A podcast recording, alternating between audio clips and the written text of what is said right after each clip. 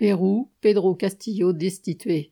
Destitué le 7 décembre, l'ex-président du Pérou, Pedro Castillo, n'est pas le premier à être victime des manœuvres d'une droite parlementaire corrompue. Depuis 2018, quatre présidents avant lui ont subi le même sort. La vice-présidente, Dina Boluarte, qui succède à Castillo, est la sixième en quatre ans à exercer la présidence du Pérou, et la première femme à exercer cette fonction. Mais pour combien de temps? Dans ce pays où un tiers de la population survit dans la pauvreté, tandis que les multinationales pillent les riches ressources en matières premières, les élections législatives ont lieu avant la présidentielle. Les élus, en majorité de droite et d'extrême droite, ont l'habitude de bloquer les plus petits signes de réforme qui menaceraient leur position et celle de ceux qu'ils servent, riches possédants locaux ou étrangers.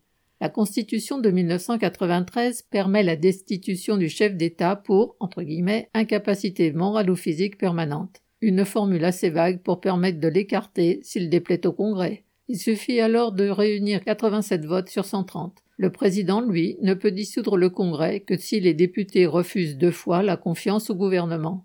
Arrivé en tête au premier tour de la présidentielle de 2021, cet enseignant a été dirigeant en 2017 d'une importante grève de l'éducation. Influent dans les régions rurales et proche d'un parti qui se dit marxiste-léniniste, Castillo a, sur des sujets comme l'avortement, les convictions d'un catholique conservateur. Il s'est retrouvé au deuxième tour face à la fille de Fujimori, un président déchu notamment à cause de sa barbarie contre les populations indiennes et pour avoir livré les richesses du pays aux multinationales. C'est face à cet adversaire au patronyme épouvantail que Castillo a remporté l'élection. Les promesses de Castillo comportaient l'abandon de la constitution de Fujimori, la réforme agraire, des budgets pour l'éducation et la santé, le Pérou ayant été très marqué par la pandémie, une révision des contrats des compagnies minières pour retenir dans le pays 70% des richesses. Ce n'étaient que des promesses, mais les milieux conservateurs entendaient tout empêcher.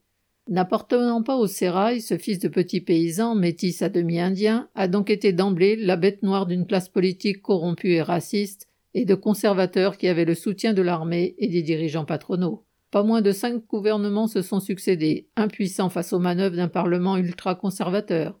Après plusieurs tentatives pour le destituer, la troisième, le 2 décembre, a été la bonne. Tentant le tout pour le tout, Castillo a annoncé le 7 décembre la dissolution du Congrès, un gouvernement d'urgence, des élections anticipées et le lancement d'une assemblée constituante. Lâché par son gouvernement, il a été destitué par 101 membres du Congrès pour tentative entre guillemets d'auto-coup d'État.